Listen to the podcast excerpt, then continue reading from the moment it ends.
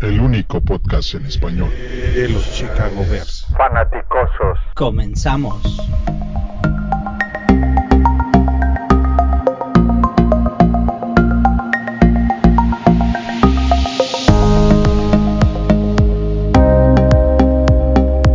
Bienvenidos, bienvenidos, bienvenidos a este episodio más nuevo de Los Fanaticosos, el primer y único podcast en español 100% dedicado a los Osos de Chicago, a los Chicago Bears. Hoy en la noche, un poquito de nostalgia, solamente el Master y tu servidor. Master, buenas noches, Antonio, ¿cómo estamos? Muy buenas noches, David. Bienvenidos a todos. Faltaron algunos, a algunos les, otros les va a sorprender que no, este, no les hayamos avisado. Pero la verdad es que yo tenía ganas de hacer esta grabación porque aparte yo creo que le podemos poner oficialmente el episodio número 100. Un 100. Oh, me gusta, me gusta, porque llevamos mucho tiempo hablando de que ya íbamos a hacer el 100 y, y ya se hace el número 100. Toño, ¿puedes creer después de, de, los inicios tan frágiles, de los, de los episodios perdidos que tuvimos y, y todo ya oficialmente llegamos a, a, los tres dígitos. Este, muchas felicidades a todos los que han formado parte de esto y muchas gracias a todos los que nos han llegado y, y tenido la paciencia para oírnos y llegar a este número. Increíble. Hey, y gracias obviamente de nombre, pues ahí está Juancho, está Paul, Heidi, está Gilberto, está Jorge Gaxiola, Axel, uh, José Antonio, José Antonio, mi tocayo, eh, Filiberto, ¿quién más está por ahí que se me esté faltando? Bueno, está eh, varios, varios, este, Joshua Maya que nos ha acompañado varias veces. Obviamente. Eh, también eh, pues toda nuestras, la gente que nos ha acompañado desde Héctor Lozano, Alfonso Matos, el buen Matos. Matos híjole, sí, sí, sí, ¿cómo se nos fue Matos? Híjole, cuando uno hace esto de repente tiene tanta, tanta gente que agradecer que, bueno, y, y eso es un, una muy buena señal que la comunidad es tan grande que tenemos tanta gente que agradecer y, y, la verdad creo que cada día lo que nos estamos dando cuenta es que estamos creciendo. Eh, he recibido mensajes en los últimos días desde Perú, Guatemala, varios países que antes no teníamos afición, inclusive ciudades donde no teníamos afición o no sabíamos que es una, manera más correcta de decirlo. Y la verdad me encanta. Esto ha sido eh, algo que a mí más me ha llenado, es, poder conectar con gente de todos lados del mundo y poder hablar de la cosa que más me gusta, Chicago. Sí, y, digo, lo hicimos como, como los juegos que están de moda, ¿no? En retro. Como bien lo dijiste, el inicio de las grabaciones, no del, del concepto en tal. Fanaticosos siempre ha existido desde antes, un grupo grande que nos comunicábamos en Twitter, pero la parte del podcast nació este, dando tumbos a ciegas básicamente entre, entre nosotros dos y, y, por eso dije yo, bueno, vamos a, a, grabar como en ese entonces, pero ya con un poquito más de colmillo, ¿no? ya con un poquito más de fluidez, eh, también con un poquito más de tecnología, pues vamos a darle, ¿no? Vamos a darle, y vamos a hablar de, de, qué, de los Osos de Chicago, de los Chicago Bears, qué increíble. Oficialmente se firman, eh, llega Foles oficialmente, eh, llega eh, Jermaine Effendi, llega eh, Quinn, Robert Quinn, y ya, ya empieza a tomar parte, forma este equipo. como noticias un poquito fuera, ya se, también se autoriza la expansión de playoffs para este año. Ya son este, siete equipos por división, por conferencia más bien, creo que lo que están también diciendo, porque va a haber menos, puede ser que haya menos juegos y por eso creo que están tratando de expandir los playoffs para que ahí se hagan más juegos al final de la temporada. La verdad, que pase lo que pase, que todos estemos seguros, pero está interesante. Toño, ¿tú, tú qué crees aquí? Eh, hablando específicamente de los Bears, ¿vamos a ver algo más antes del draft o crees que ya ahorita se va a calmar las? No, yo pienso que ya la, oleada de, agentes libres para los Bears, sobre todo desde el punto de vista eh, de valor, de valor real, yo creo que ya llegó, ya, ya topó. Sí tienen dinero en el cap, aún así, no sé cómo le ha hecho Pace, este, la parte, la, quien ve las finanzas de los Bears, han sido muy buenos, magistrales en la forma de manejar los números para que todo cuadre y tener estas contrataciones que si no fueron la, contratación tipo Mac así explosiva, pues llegaron jugadores que te van a ayudar a que el equipo esté mejor posicionado para competir el próximo año. Eso es, es difícil de ir en contra de eso. Hablando desde Queen, de Foles, son dos piezas que van a empujar al equipo que gane, que sea mucho más competitivo. Eh, yo creo que ya, con eso cerraron las filas, van a ir a draft seguramente. Y la otra parte es que es muy difícil que sin exámenes médicos se den más contrataciones porque nadie te va a firmar a alguien que no sepa exactamente cuál es su estado físico del, jugador. Y eso ha, retraído muchas de las contrataciones también. Entonces, yo creo que por la parte de agencia libre ya, ya terminaron, ya cerraron, ya cerraron la cortina y todo ahorita es va a ser vía draft. Ahora, es, un punto muy importante el que acabas de decir. Y ya hubo mucha gente que estaba muy molesta por el caso Cam Newton. Decían, ¿por qué no nos fuimos Cam Newton? ¿Por qué fuimos Fox? Creo que Toño acaba de decir la razón principal, bueno, de las principales, eh, que ni lo consideraron es porque no podían saber si estaba saludable o no. Él viene de dos problemas graves, uno en el pie y uno en el hombro. Y si no puedes checarlo con tu doctor, tienes que tomar una decisión ahorita. Pace está Pace específicamente está con la espada entre la espada y la pared y no puede esperar a ver qué pasa. Entonces, él tenía que tomar una decisión. La decisión para él creo que fue pues, relativamente fácil. Creo que no consideró a tanta otra gente aparte de Foles. Eh, su relación con, con Nagy es primordial ahí. Y yo no lo comenté la semana pasada, no, yo estuve un poco ausente, pero a mí lo que me gustó de esta firma es esto. Muchos dicen que Foles es un coreback que tuvo un año estelar y ya, ¿no? El año que ganó el Super Bowl. Más no es cierto esto. Si nosotros nos regresamos a su época en Filadelfia, él tuvo un año donde tuvo muchísimos touchdowns y dos intercepciones. Es un jugador que creo que cuando es rodeado de un buen equipo, le ha ido bien. Cuando no está rodeado de un buen equipo, no va a ganar, no, te, no es un top 10, no es un quarterback top 10, pero sí es un quarterback en los primeros 15 de la liga, en mi opinión. Con Chip Kelly, ¿no? En, en, con en, Chip Kelly, la, exacto. Tuvo, sí, tuvo un muy, muy buen año, sobresaliente, pero bueno, ya sabemos que obviamente un equipo con Chip Kelly, pues es, es un, una montaña rusa, ¿no? Claro. Una, una subida y una bajada estratosférica. Sí. Y eso fue lo que le, le, sucedió a Filadelfia. No, no, no se, la culpa obviamente no es de Nick Foles. Eh, pero pero ahí, te, ahí nos damos cuenta de que, dado las circunstancias correctas, Nick Foles puede ser un coreback más que adecuado. No vamos a hablar en, en, en maravillas y que es el mejor jugador del mundo, pero es más que adecuado. Y creo que este equipo es lo que buscaba. Un coreback adecuado o más que adecuado que pueda, que primero, eh, llegando a los playoffs, que tenga la personalidad que de repente se requiere, y eso ya lo demostró, que lo tiene, eh, en más de un playoff, porque a nosotros, díganlo o no, él tomó ese equipo y anotó un touchdown al final del juego. No fue para un field goal, él anotó un touchdown. Eso es, eso, eh, eh, digo, perdió después en los playoffs, pero el año antes de eso eh, llegó al Super Bowl. Entonces yo creo que a mí Foles, vamos a ver qué pasa con Trubisky. Yo no sé qué va a pasar ahí. Yo siento que o Foles va a ganar la posición y va a correr. Pero por lo menos lo peor que nos puede pasar es que, que, que, que, tengamos dos quarterbacks decentes, porque dicen que si tienes dos no tienes ni uno. Pero siento que esto puede, pro, esto, esto nos va a llevar a los playoffs. ¿Qué pasa en los playoffs? No, todo quién sabe qué es. Pero esto creo que es una, un movimiento con llegar a los playoffs, ¿no? No, bueno, es, mi deseo es que nos lleve a los playoffs. Um, nos estamos completamente seguros si nos va a llevar a los playoffs, porque para que estés en los playoffs tienes que terminar con 10 juegos ganados y todo dependerá de cómo y quién inicia en la competencia, sobre todo en este año que va a ser probablemente con menos juegos.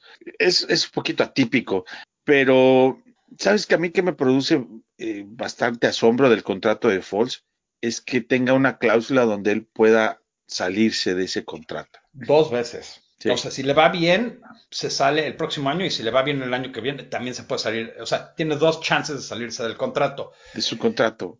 Que, es un contrato que, sí, perdón. En teoría le, le, le, juega bien a los Bears en este momento, pero si Foles produce, entonces le van a tener que pagar más dinero, merecidamente. Pero eh, el asunto es que él está invirtiendo, está apostando en él mismo, porque desde su punto de vista viene a ganar un puesto de titularidad. Así es como él lo está viendo, así lo está proyectando desde el punto de vista financiero, que es para un jugador, pues tiene mucho peso porque ese es de lo que vive.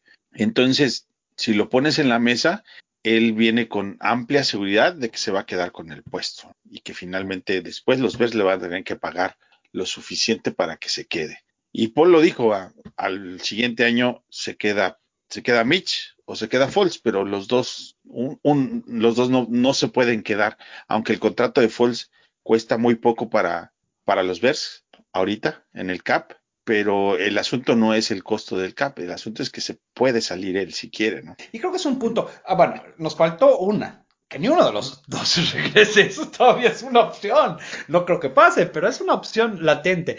Ya nada me sorprendería de, de, nuestros Bears. Hemos tenido cientos de corebacks en esta franquicia que han sido titulares de más de un juego. Impresionantes. Este, yo creo que esto es lo que, lo que veo de ese contrato. Los Bears se pueden salir también de ese contrato bastante fácil el próximo año si Foles no es el jugador que ellos piensan. Eh, entonces, los dos están apostando a que va a ser el, el, quarterback, del futuro, yo creo, pero los Bears se protegieron en caso de que no. En los dos quarterbacks, si, si el próximo año tienen que ir a draftear un quarterback en la primera ronda, están en muy buena posición para hacerlo, sin tener que perder tanto dinero. Creo que tendrían.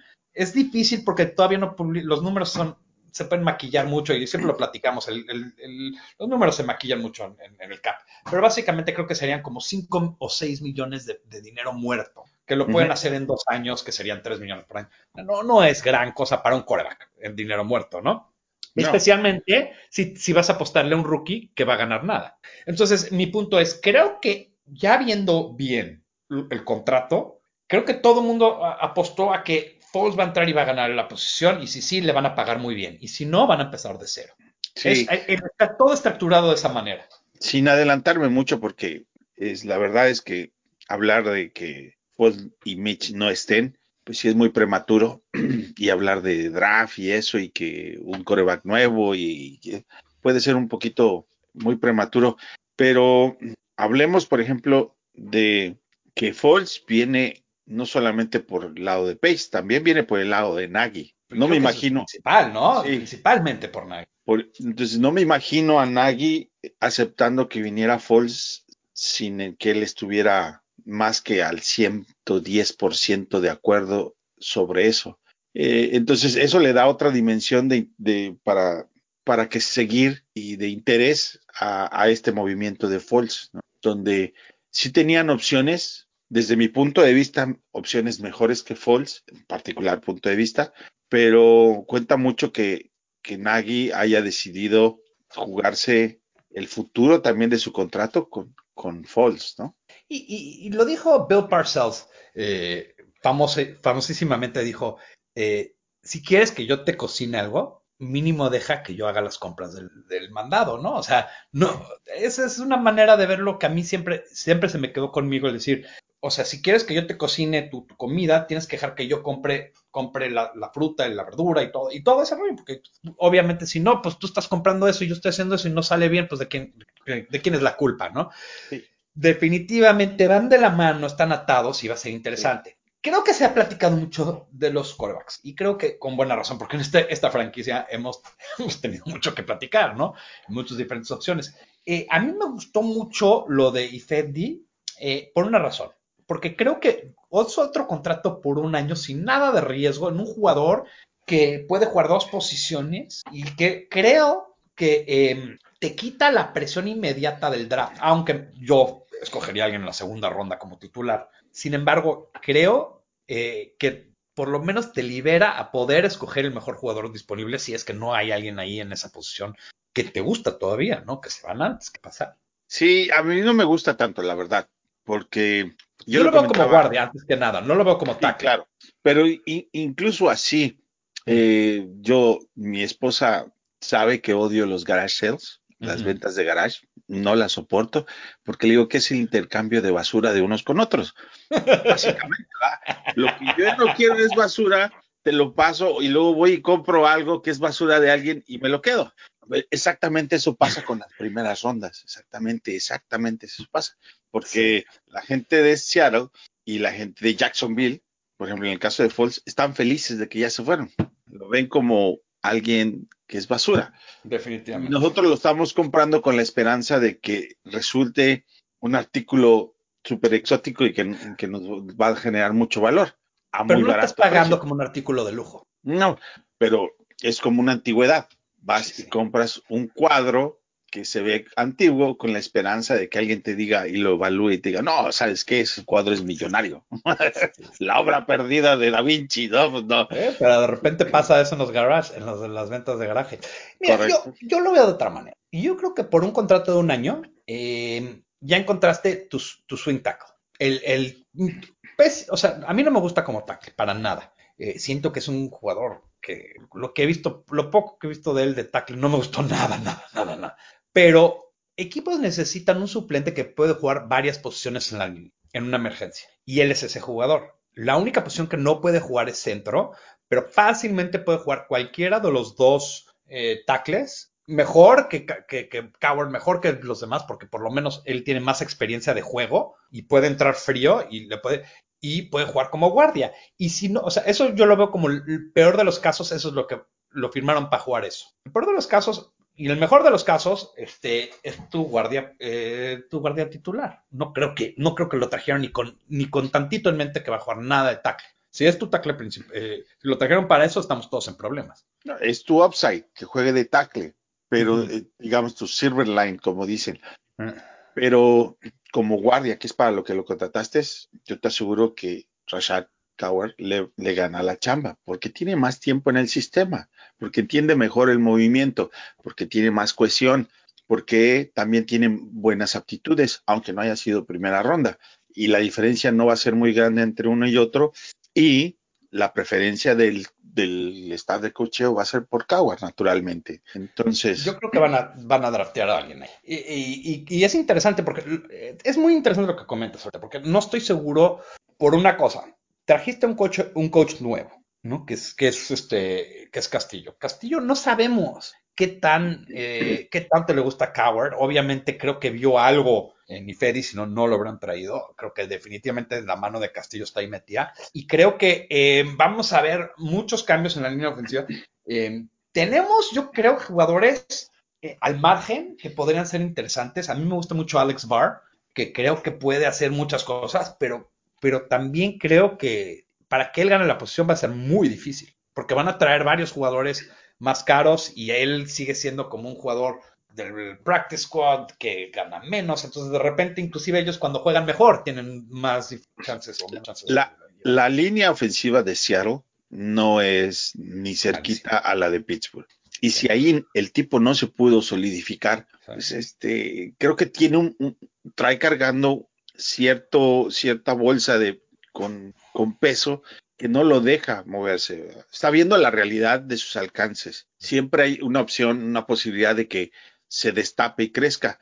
Con esa misma opción, a lo mejor se llevó, Ram se llevó a Floyd, ¿no? Tratando de, de, apostar un poquito en el upside. Pero la realidad es que por eso los dejaron ir, ¿no? No, no es un problema de cap space, es un problema de talento. Mira, yo creo que, yo creo que este, yo creo que esto es lo que, como yo lo veo.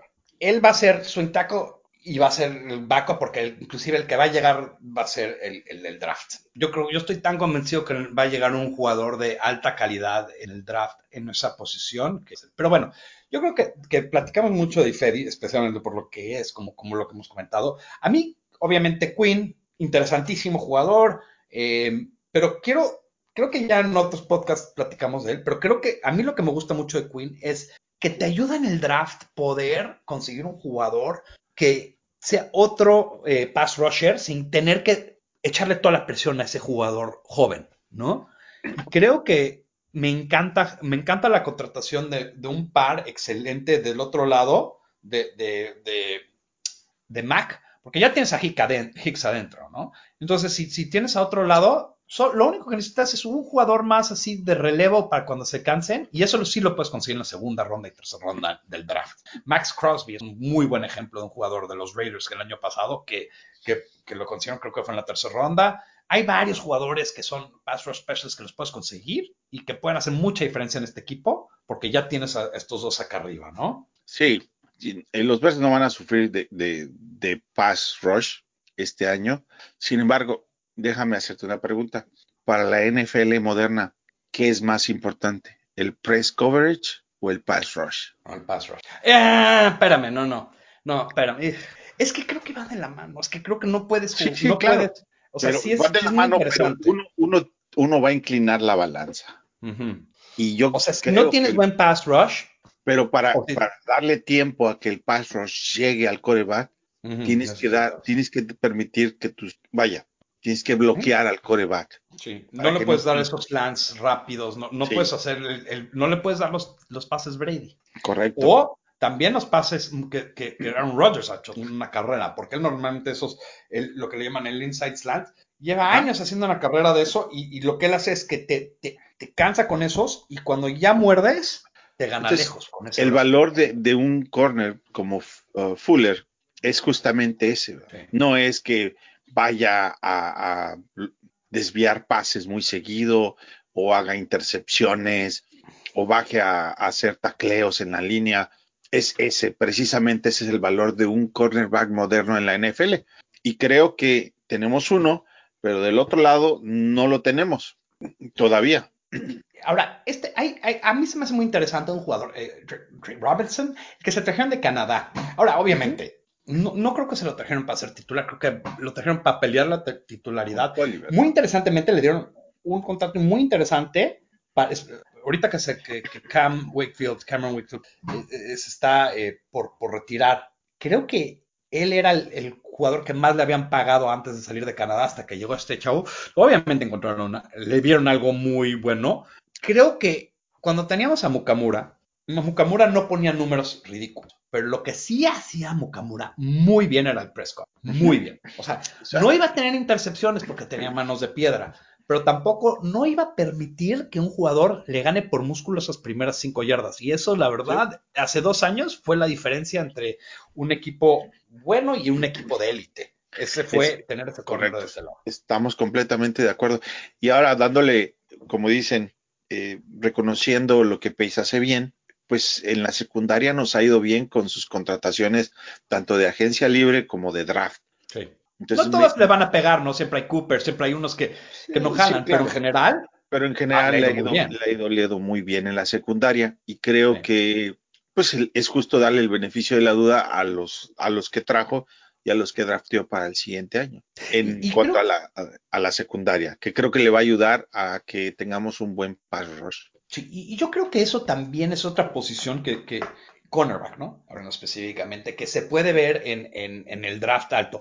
Aquí va la cosa del draft, lo que, lo que Pace ha hecho desde que llegó, ¿no? ¿Estamos de acuerdo o no de acuerdo? Algo que ha hecho Pace es que él firma jugadores para llenar casi todos los huecos para después tener eh, libertad a, a escoger el mejor jugador que él piensa que es el mejor jugador disponible. Si lo ha hecho o no ha hecho es otra discusión, ¿no? Pero, pero él, que- él- él no le gusta que le forcen la mano, le forcen la mano para tener. Entonces él trata de llenar los huecos lo mejor posible para que cuando llegue el draft escoja el mejor jugador. A mí me gusta la estrategia, sino la ejecución.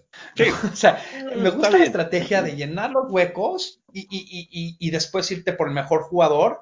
Eh, Sí, ahora, estoy de acuerdo. tienes que escoger un buen jugador, ¿no? Si no te sale, pues si no escoges el buen jugador, todo ese plan se va A la basura. carajo, ¿no? Pero la sí, la estrategia sigue siendo Perdón. correcta. Es la verdad. Sí, sí. aunque no te salga, la, por lo menos entiendes que el camino hacia el éxito es el adecuado, aunque a la mitad se te ponche la llanta, ¿verdad? pero digamos que vas en buen por buen camino. ¿no? Sí, y creo que, eh, yo creo que algo, algo que, que vamos a ver en este draft, y creo que vamos, yo veo el pasado para ver el futuro un poco. Me sorprendería mucho si nos quedaríamos en esas posiciones del draft, especialmente en esa segunda ronda con dos picks tan cercanos. Yo creo que en uno de esos vamos a ir para atrás, si no es que en los dos. Eh, me sorprendería mucho que no nos fuéramos para atrás, que encuentre dos jugadores que se enamore y que digan, los tengo que tener tan alto. Y, y creo que ahí nos va a dar más capital para hacer un poco de cosas. Eh, y creo que el draft, lo que más me gusta este año es que hay una posición que creo que muchas veces, que todos los años drafteamos un, un running, un wide receiver. Y este año nos falta uno, una pieza muy importante que es el Taylor Gabriel, un cuate rápido que rompa la defensa. Lo que a mí me encanta de este draft es que hay muchos. Muchos de ese, de ese tipo chaparro, rápido. eh, hay mucho wide receiver en general. Y creo de que hecho, la tendencia bueno. de- del receptor moderno es ese, ese rápido y no tan alto, ¿no? Un Ujú. Tyreek Hill en Kansas City, ¿verdad? Un Edelman en, en los Patriotas. Alguien que Ahora, pueda. Tariq Hill es, es, es rápido, pero es rápido como poca gente en el mundo. Él, él, inclusive, creo que en los 100 metros planos podría calificar las Olimpiadas. No, no es especulación. O sea, dio números para poder calificar las Olimpiadas.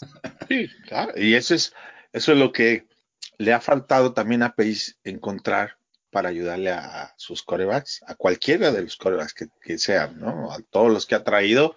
Finalmente, eh, Tyren y, y un, y, un, y un receptor que pueda desprenderse rápido del coverage, de la cobertura, nos ha dolido y tampoco lo hemos tenido. Y si no lo hemos, en, en Gabriel lo tuvimos, pero no sano.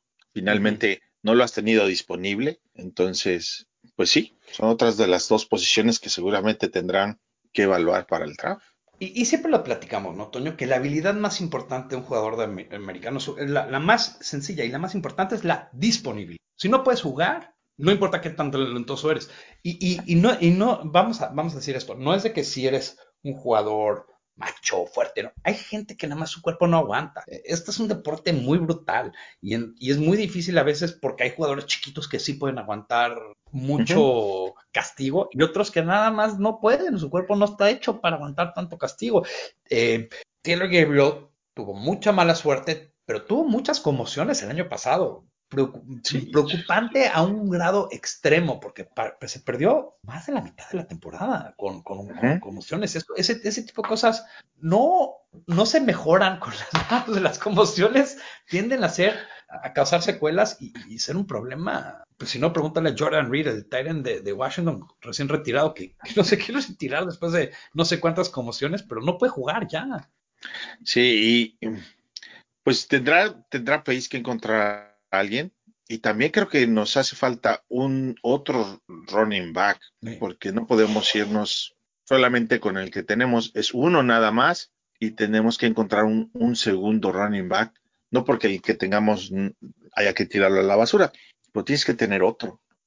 Ahora, aquí va, aquí va, pues- y justo me encantó que dijiste eso, Toño, porque yo te tengo un nombre, Jonathan Taylor, el de Wisconsin. de Wisconsin. Él es un, el de Wisconsin. Él. Yo creo que va a estar ahí en la segunda ronda cuando nosotros. Y creo que cuando, cuando, cuando estás hablando de armas, él es un jugador interesante, interesantísimo. Y creo que la gente dice, ya tenemos un, un running back en, en Montgomery. Sí, pero este es otro, este es un, un running back rapidísimo. eh, Claro, récords en, en Wisconsin. Y, un montón Wisconsin tiene, una- tiene mucha, o sea, si algo se conoce en Wisconsin es por tener buenos corredores, y este fue de los mejores corredores de la historia de Wisconsin. Eh, rapidísimo, rapidísimo, creo que corrió 4-4, pero además un jugador grande y corpulento, o sea, con un cuerpo privilegiado. Eh, en otros años estaría escogido mucho más alto en el draft. Creo que obviamente por la, por la, por la devaluación de la posición es parte, eh, también porque este año hay otra gente arriba en el draft.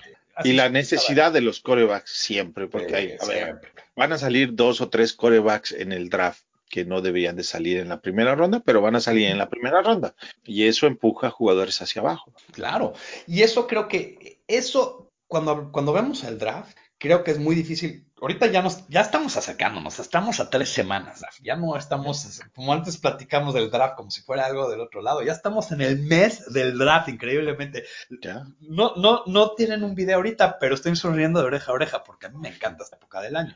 Eh, y creo que a mí lo que me encanta de, de, de- y lo llevamos platicando un poco, dijimos, podemos draftear un guardia, ¿no? En la segunda ronda. Podemos draftear un wide receiver en la segunda ronda. Podemos draftear este running back, pero también podemos draftear eh, un pass rusher un quarterback. un- un quarterback. Podemos draftear. La verdad es que tenemos muchas opciones y nadie se debería de, de sorprender. La única posición, así de sencillo, que a mí me sorprendería que drafteen, la única en esa segunda ronda es middle linebacker. No, o linebacker. ¿no? O. Por la, por la clase de los Tyrants. No me que sorprendería, no, yo creo que no me sorprendería tanto y te voy a decir por qué, porque creo que sería una admisión de decir, me voy a comer el contrato de, de Burton, pero no es mi cuate. no, no, no, pero prefiero en esa segunda posición. A mí me, me sorprendería, pero no tanto como. La única posición que de veras estaría choqueado sería esa. La de inside linebacker. Inside linebacker. La- es la única. Todas las demás, eh, o sea, inclusive en- alguien en medio de la defensiva, de la línea defensiva, siempre puedes tener a alguien ahí. Eh, si te agarran un tackle, no me sorprendería. Igual y un centro tampoco, también me sorprendería, porque tienes dos jugadores que pueden jugar, pero un guardiano. En muchas palabras, creo que estamos viendo que tenemos mucha libertad para, y, y, es más, es chistoso que lo mencionamos, ¿no? entonces, en esa posición, le veo bien difícil que draftemos un middle linebacker. Pero te puedo asegurar que uno de los picks va a ser middle linebacker, nada más no va a ser alto. Sí, bueno, le ha ido bien escogiendo las, middle linebackers más tarde. Con la, sal, con la salida que hubo, bueno, el éxodo de linebackers internos que hubo, porque la verdad es que se fueron los dos que tenías para soportar y que lo hicieron muy bien, eh, pues necesitas hacer un, un, volver a llenar la posición, sobre todo para equipos especiales y, uh -huh. y que se vayan desarrollando, ¿no? Y también tener a alguien atrás. Si tienes que tener un tercero, porque siempre se, los middle linebackers se lastiman. Eso es Ay, pero, digamos, ahí está Woods, ¿no? Que puede jugar. Está Woods todavía, está Todavía. Iggy Buinway. Eh, Pero necesitas, al- si ese lo, lo subes, vas a necesitar a alguien atrás para que juegue en equipos especiales. Entonces, los linebackers nunca salen de más, nunca sobran en este equipo. Son bastante buenos para nosotros. Nos ha ido muy bien en la historia en esa posición.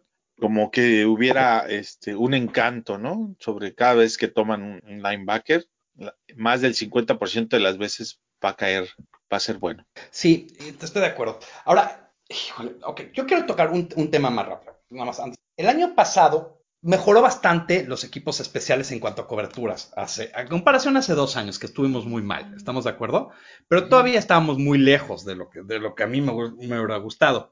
Eh, ¿Tú crees que Chris Tabor es la solución ahí o deberíamos estar buscando? No, ese hombre ya, yo tengo, lo estoy viendo en, en tiempos extras desde hace mucho, la verdad. O sea, a mí desde, el- básicamente desde el- la, la mitad de la temporada del año en que llegó, la manera en cómo él acomoda a su gente, si no fuera por Cordell Patterson, sería este, pues muy pedestre, ¿no? Nuestro, nuestros equipos especiales. Cordell Patterson es un jugadorazo de equipos especiales. Correcto. Porque además, además de regresar, creo que la gente no se da cuenta que también es un gunner, como de, gunner. de los mejores tacleadores, rápido, fuerte y además eh, duro. Eh, pero estás pagándole 5 millones de dólares, o sea, Alguien, eh, eh, que, que- sí. Eh, y para tapar los hoyos de, de Tabor, creo, ¿no? O sea, sí. creo que le estás pagando 5 millones de dólares porque Tabor no puede, no es suficientemente bueno en esquema. Ujú, Exacto, justamente ese es el punto, que no es un date off, ni jamás lo va a ser, ¿verdad? No, nunca. Y ni cerca. Y creo que el, el gran Dave Top, eh, todos estos jugadores, hay varios, entre ellos, eh, eh, entre ellos, este, nuestro coach, hay como tres o cuatro otros, que le deben, que cada cheque que les dan le deberían de dar 10% a, a Dave Top, porque Dave Top los ha mantenido en la liga nada más por el hecho de que una vez fueron su asistente y muy pocos le ido bien después del Dave Top. Dave Top, el peor error que hizo Chicago de esa época no fue dejar a Martinelli, a ir. No, no. El peor error que hicieron fue dejar a- ir a Dave Top a Kansas City. Ese fue el peor error. Pues, pues, se hubiera quedado en lugar de Tresma, ¿no? sí. Ese, ese fue el año. Ahora, imagínate esto. O sea, no no nos vamos a meter. No lo quería tocar, pero imagínate esto. Y creo que todo el mundo eh, eh, acepta que habrá sido la mo- movida.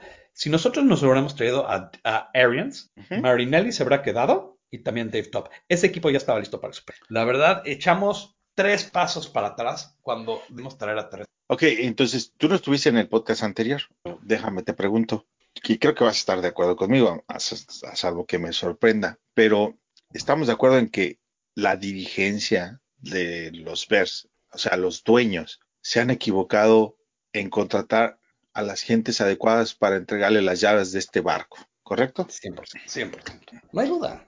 Ese es el principal No, problema de este Mira, equipo. los dueños del equipo contrataron a, a- primero, la historia es muy larga ¿no? Pues de, de cómo llegaron, pero el primero, este equipo se trató de profesionalizar este, recientemente, con la, y fue la llegada de eh, Phillips como presidente, ¿correcto? Y después este, llegó, él contrata a, a Jerry Angelo. Es, es la primera vez que en realidad este equipo tiene un, un general manager como que profesional, independiente, porque antes de eso las decisiones las tomaban, digo, entre George Halas y después de George. Halas lo tomó. El, el su hijo de George Hallas, el mayor que falleció, que él era el que pues el que, el que construyó lo del 85. Entonces, cuando él fallece, todo esto pasa del lado de la hermana. Ese es el problema, que después de, del hijo de George Halas, que fue el que sacó al campeonato del 85, lo demás lo han tenido que ir aprendiendo muy lentamente. Sí, y digo, yo creo que la presidencia del equipo desde, ha sido un fracaso total y retundo. Yo siempre lo he dicho, este equipo es de los peores equipos marketeados de toda la liga. Los Bears deberían de siempre ser, eh, los Bears deberían de ser de los equipos más populares de la liga solo por su historia. Eh, el estadio es un fracaso total. Soldier Field eh, es una desgracia, discúlpenme ah, no. decirlo, pero si lo comparas con cualquier otro estadio nuevo, es una desgracia. Aunque en el, a cuesta del estadio yo creo que le dan gusto a la gente, pero bueno, ese es tema de para otro podcast. El asunto es que Ted Phillips sigue en pie porque logró remodelar ese estadio del cual no se quieren salir y difícilmente se van a salir. Entonces, le amplió la capacidad, lo modernizó para que fuera un poquito eh, más pero eh, negocio. Es, de los estadios más chicos. Sí, y era, era mucho más chico, porque los de, del estadio lo único, con lo único que se quedan es con la venta de la entrada. Todo lo demás no les, de venta de interna, de, bueno, mercancía sí, pero bebidas y comida y todo eso, eso va para, para la ciudad de Chicago. Entonces, eh, hago una analogía ahorita de Ted Phillips con, el, con lo que hizo por los McCaskey en levantar el estadio a una mejor forma, no la mejor, pero pues algo mejor hizo para ellos. De la misma manera, uh, Pace ha hecho para la familia McCaskey una renovación de sus instalaciones en, en Hallas Hall y a lo mejor eso indica que probablemente también se quede por un poco más de tiempo, no necesariamente por lo que está pasando en la cancha, sino como lo que les va a generar fuera de la cancha en valor agregado, ¿no? Pero hablando de, de, de, lo que las decisiones que han tomado, y regresando un poco al tema que tú decías, estoy de acuerdo contigo, no han, no tomado las decisiones correctas y en casi todos los momentos que tuvieron una chance de hacer una decisión, tomar una decisión equivocada. Acordémonos, o sea, ha habido, ha habido o sea, olvídate de, de, Tressman, que era la más obvia, pero ¿se acuerdan cuando llegó eh, Wani aquí, Jack Geron? O sea, hubo muchos que fueron a perder el tiempo. O sea, el, lo de fue notorio porque fue obvio que estaban trayendo a alguien que no, que le quedaba grande la situación, le quedaba grande el puesto. Ahorita está en la XFL y les queda grande ese puesto. O sea, en Canadá, después que se fue de, de los Verdes, quedó grande ese puesto también. Entonces, eh, creo que... Y lo que estamos viendo en la, en la parte de, de la impaciencia de, de, nosotros como aficionados, todavía son repercusiones de esas decisiones de los dueños, porque en otro escenario ideal, mucho más, eh, menos agresivo para el staff, pues le darías este año y el próximo año, tanto al, por lo menos que terminen su contrato tanto Pace como Nagy, pero la realidad de las cosas es que han tenido tantas malas decisiones estos dueños que, que ahora se ve muy difícil aguantar que sigan así, porque dices tú, bueno, siempre se equivoca porque ahora va a ser diferente. Sí, sí, la verdad es que creo que, mira, yo soy una persona que, que soy paciente, pero creo que con Pace esa paciencia ya, ya a su fin si no llegamos a los playoffs. Yo sé que otra gente dice que tenemos que llegar más lejos en los playoffs. Yo como que tiene que llegar a los playoffs. Si no llega a los playoffs se tiene que ir inmediatamente. Inclusive a mí me gustaría, creo que si no gana un juego de playoffs, creo que también va a ser muy difícil su trabajo en Chicago. Eh, y después empezar de cero otra vez, porque lo que pasa es que, que llega un, general manager nuevo que nos cogió a Nagy, que nos cogió a los quarterbacks, que nos cogió a eso. Eso va a causar mucho drama y eso nunca acaba bien. Entonces creo que este año es bien importante. Bueno, todos los años son importantes, pero este año es muy importante para, para definir si vamos para arriba o si necesitamos reconocer. Ahora, sin embargo, alguien, una franquicia que lo pudo hacer salir de ese hoyo que era similar fue Filadelfia con Chip Kelly, donde trajeron al equivocado y vendieron todo y sacaron todo y dices tú, ¿cómo van a salir de ese hoyo el pobre equipo de Filadelfia? Y míralos después, acertaron en las contrataciones adecuadas de su personal y pues los llevó a un Super Bowl y ahora nos trajimos al backup para ver si nos lleva a un Super Bowl.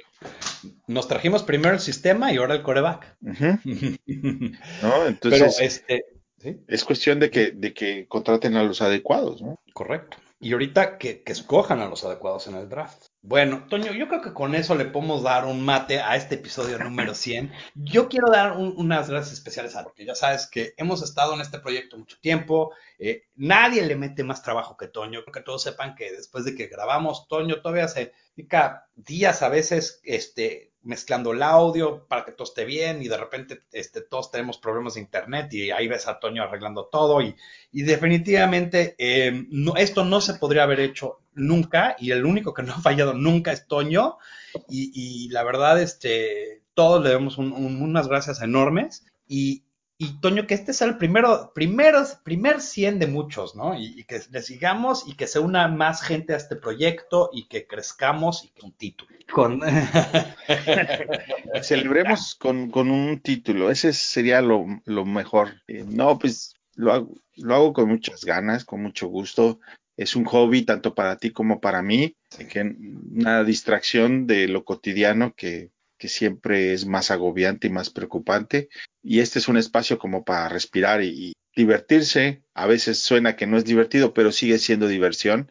Nada sobre, sobrepasa de ser solamente una opinión.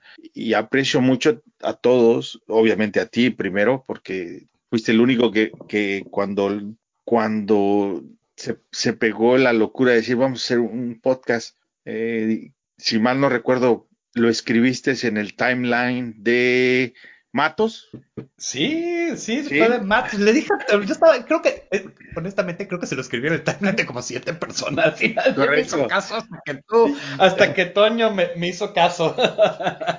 y, la, y la contraparte es que yo les había dicho que hiciéramos un podcast, ¿no? Y, y pero lo, las cosas de lo cotidiano no es, no es culpa de nadie, simplemente que todo el mundo tiene trabajo, vida, estudios, etcétera.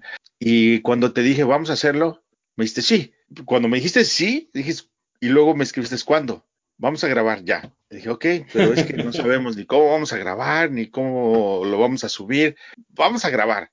Y a los dos días empezamos a grabar, grabamos algo de esos archivos perdidos que, que mencionamos, sí. que, que, nadie sabe qué sucedió. Y grabamos como dos o tres episodios así que, que dijimos, oye, cuando hasta cuando lo, los volvimos a escuchar, dijimos, no, hombre, esto está terrible, ni, ni de broma. Y así fue, así empezamos. Después Juancho se sumó al proyecto, fue de los primeritos que brincó para seguir en esto. Y hicimos el grupo y fueron cayendo Gil, eh, eh, Jorge, los Jorges, los dos Jorges, eh, Paul, que ha sido también muy invaluable su, su participación y, y, su aportación a sus opiniones.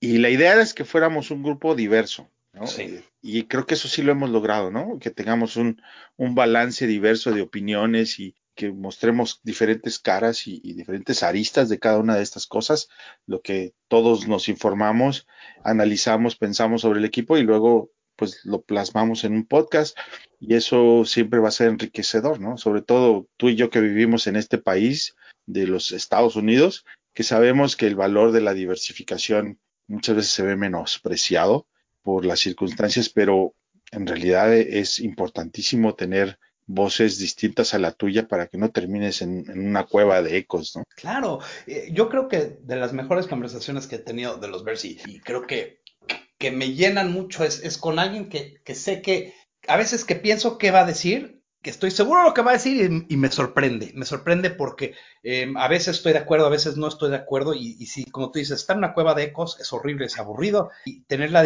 la diferentes opiniones, porque finalmente es lo que es, ¿no? Nadie tiene la verdad, todos hemos estado correctos en ciertas cosas y equivocados en otras, y es, y, y creo que la, la belleza de este proyecto es esa. Y la verdad que hemos tenido mucha suerte y yo quiero nombrar cierta gente, eh, Mario que nos ha seguido mucho, uh -huh. este también nos han seguido, ay, sabes que no me quiero muchos. meter porque ya son tantos, Víctor, pero Víctor. Eh, sí hay muchos. En Uruguay hemos, hemos, tenido, ya ni me quiero meter porque de verdad son tantos, pero la verdad desde Uruguay hasta Estados Unidos, España, hasta Canadá todos y, nuestros, y hasta nuestros, España hemos todos tenido los fanáticos de, de, de, España que han sido, híjoles, invaluables para nuestro, para nuestra unidad como, como fanaticosos, ¿no? No hablo del proyecto del podcast, sino de la convivencia para sobre, sobre existir las temporadas que hemos tenido, ¿no? Álvaro, este, Sergio, en fin, no, man, no, impresionante. Muchas gracias a todos. Eh. Y la verdad, este, pues sí, sin, sin ustedes no, no es un podcast. Eh, háganos llegar siempre sus preguntas esa parte siempre ha sido mi favorita porque como dicen muchas veces me hacen preguntas que, digo, híjole, qué buena pregunta, no sé, no sé qué es, no sé qué, no sé. y entonces les quiero dar las gracias. Toño, antes de despedirnos, vamos a dar tu handle de Twitter.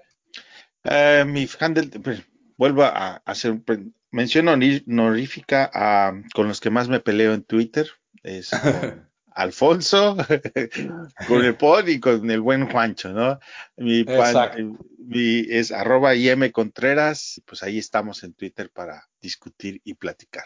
Eso, las mejores discusiones que, vienen de este grupo, que aunque ah, dicen que los hermanos son los que más duros se pelean y parece que aquí, pues obviamente ha sido lo mismo y, gracias a Dios este, nos encontramos para poder tener esa discusión me pueden encontrar como Bears en español. Acuérdense que también nos pueden encontrar. Eh, también tuiteamos muchísimo bajo fanáticos.com.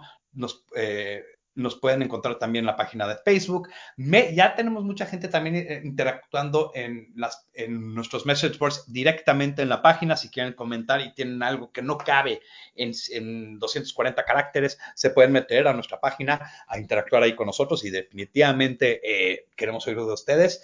Y pues los vamos a dejar, como siempre los hemos dejado, con la frase que todo bear ama, bear down Chicago.